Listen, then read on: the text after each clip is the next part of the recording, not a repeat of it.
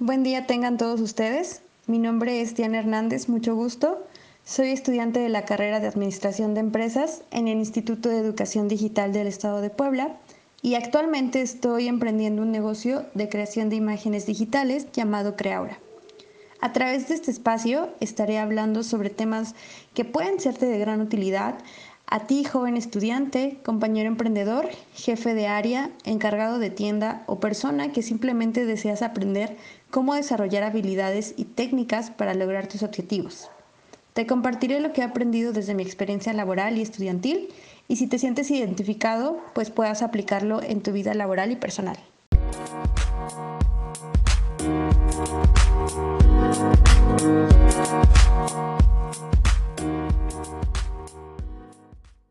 Así que bienvenido seas a este espacio llamado Creaura Aprendiendo Emprendiendo.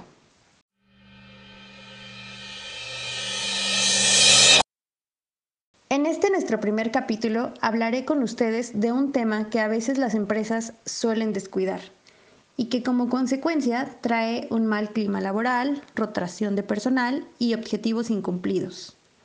Sabemos que una empresa necesita de sus recursos para poder funcionar y entre sus recursos, sin duda el más importante es el recurso humano.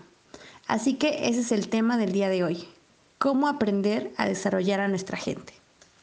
Y comienzo con una reflexión que alguna vez algún profesor me dijo, la cual es, el conocimiento no sirve de nada si no lo compartes.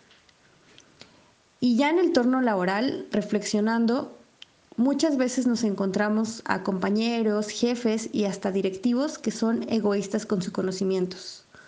Si tú quieres aprender a ser un buen líder, tienes que desprenderte de este comportamiento por completo, porque el hacerlo significará que las personas a tu cargo no lograrán trabajar de la forma en que tú esperas y además sembrarás en ellos el mismo comportamiento, el de ser egoísta y no compartir lo que ya sabes. Un líder es aquella persona capaz de influenciar a otras, y esto no es solamente a través de la palabra, sino del comportamiento. El tener personas a nuestro cargo implica un gran grado de responsabilidad, ya que las personas esperan que nosotros las guiemos y que les expliquemos cómo deben de realizar determinadas tareas. Porque en teoría nosotros como sus jefes inmediatos o líderes, pues sabemos cómo se hacen. Y es aquí donde quiero platicar brevemente de una experiencia laboral que tuve hace unos años. Mi jefe sabía muchas cosas porque tenía una amplia experiencia laboral, pero le costaba enseñar a los demás. Constantemente decía que él no tenía la paciencia ni la habilidad para enseñar y que él solo enseñaba una vez y no más. Y si volvías a preguntarle algo sobre algo que ya previamente nos había explicado, pues te exhibía frente a otras personas por no ser lo suficientemente hábil para aprender a la primera. ¿Creen que esa actitud es de un buen líder? Eh, en mi opinión creo que no, ya que mi jefe era un jefe, pero no aprendió a ser líder. Y por ende había constante rotación de personal y desmotivación por parte de los demás miembros del equipo. Así que trabajar con las personas implica varios puntos entre los cuales resalto los siguientes. 1 Aprende a conocer a las personas con las que trabajas. Esas con las que harás equipo porque son las que te ayudarán a lograr el objetivo que te hayas planteado. Aprende a conocer su personalidad, habilidades y actitudes que pueden generar tanto efectos como positivos como negativos. Y así crear un plan de trabajo en el cual se sientan cómodos y seguros. El punto número dos es capacita constantemente a tu gente. Nunca hay que olvidar que nuestros colaboradores necesitan ser capacitados al ingresar a nuestro equipo, en cuanto a procesos, políticas y también para incentivar su desarrollo personal dentro de la empresa. Porque el hecho de que ellos tengan la información adecuada disminuirá el riesgo a tener malos resultados. El punto número 3 es motiva a tu personal. Puedes motivarlo a través del reconocimiento y agradecimiento de sus labores, de su buen desempeño y también, si te es viable, otorgarles algún incentivo monetario o significativo para que ellos se sientan valorados y con ganas de esforzarse más. El punto número cuatro es fomenta su crecimiento personal.